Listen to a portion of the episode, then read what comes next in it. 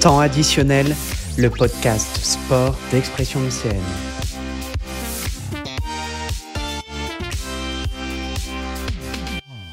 Bonjour à tous et bienvenue dans votre premier podcast Expression lycéenne, exclusivement dédié au sport.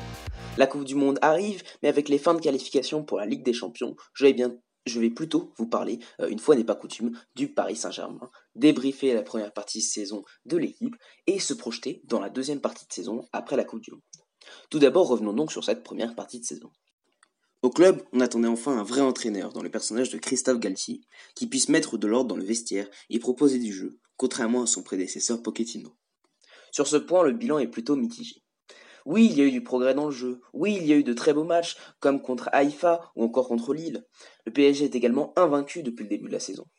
Mais dès que l'équipe est un petit peu en difficulté que Mbappé ou Neymar ne sont pas en forme, c'est souvent le vide absolu. Cela donne des matchs plus qu'ennuyants à voir où il ne se passe rien, où la consigne principale donnée aux joueurs est de faire la passe aux trois de devant. Cela fait quelques années que ça dure et ce n'est pas parti pour, changer. Au niveau du système de jeu, on peut noter également le passage en cours de saison d'un 4-4-2 à un 4-3-3 euh, qui permet un meilleur équilibre au milieu avec Verratti, Vitinha et Fabian Ruiz.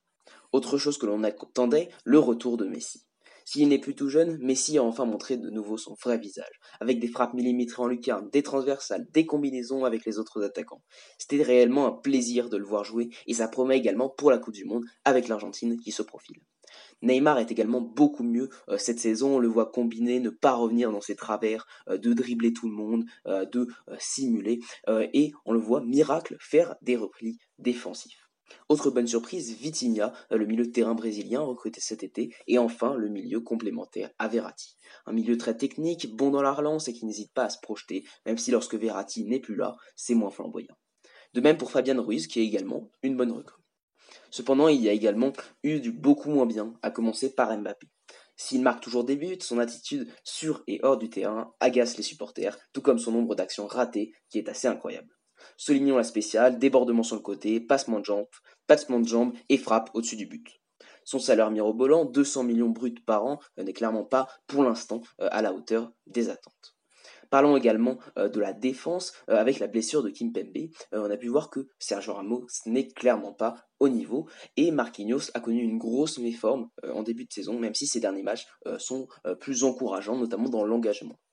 Et puis il y a également le poste de gardien Donnarumma qui n'est vraiment pas serein. On ne peut pas dire euh, qu'il fasse de grosses bourdes comme l'année dernière, on s'en rappelle, contre le Real, mais ses sorties mal assurées, ses relances approximatives, euh, voire dans les pieds de l'adversaire, ont coûté plusieurs, buts, plusieurs buts idiots au PSG, euh, notamment contre Haïfa. Il ne rassure ni sa défense ni les supporters qui craignent le pire à chaque fois qu'il touche la balle.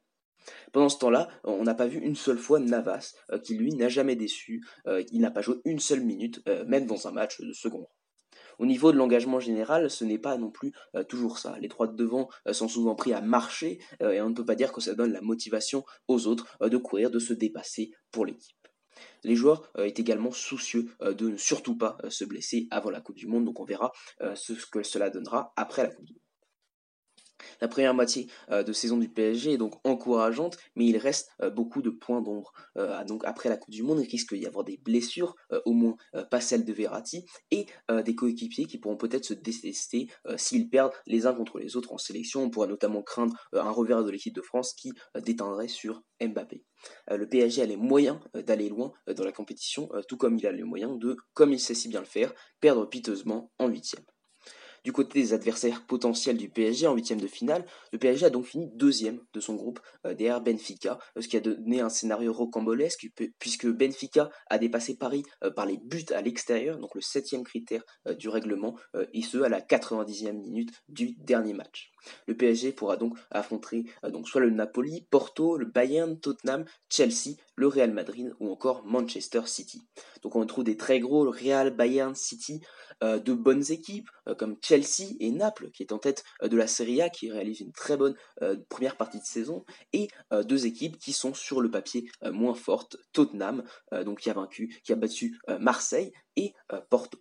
L'avenir nous dira si la chance sourit au PSG, mais quoi qu'il en soit, le PSG a la capacité de battre ou de perdre contre chacun de ses adversaires.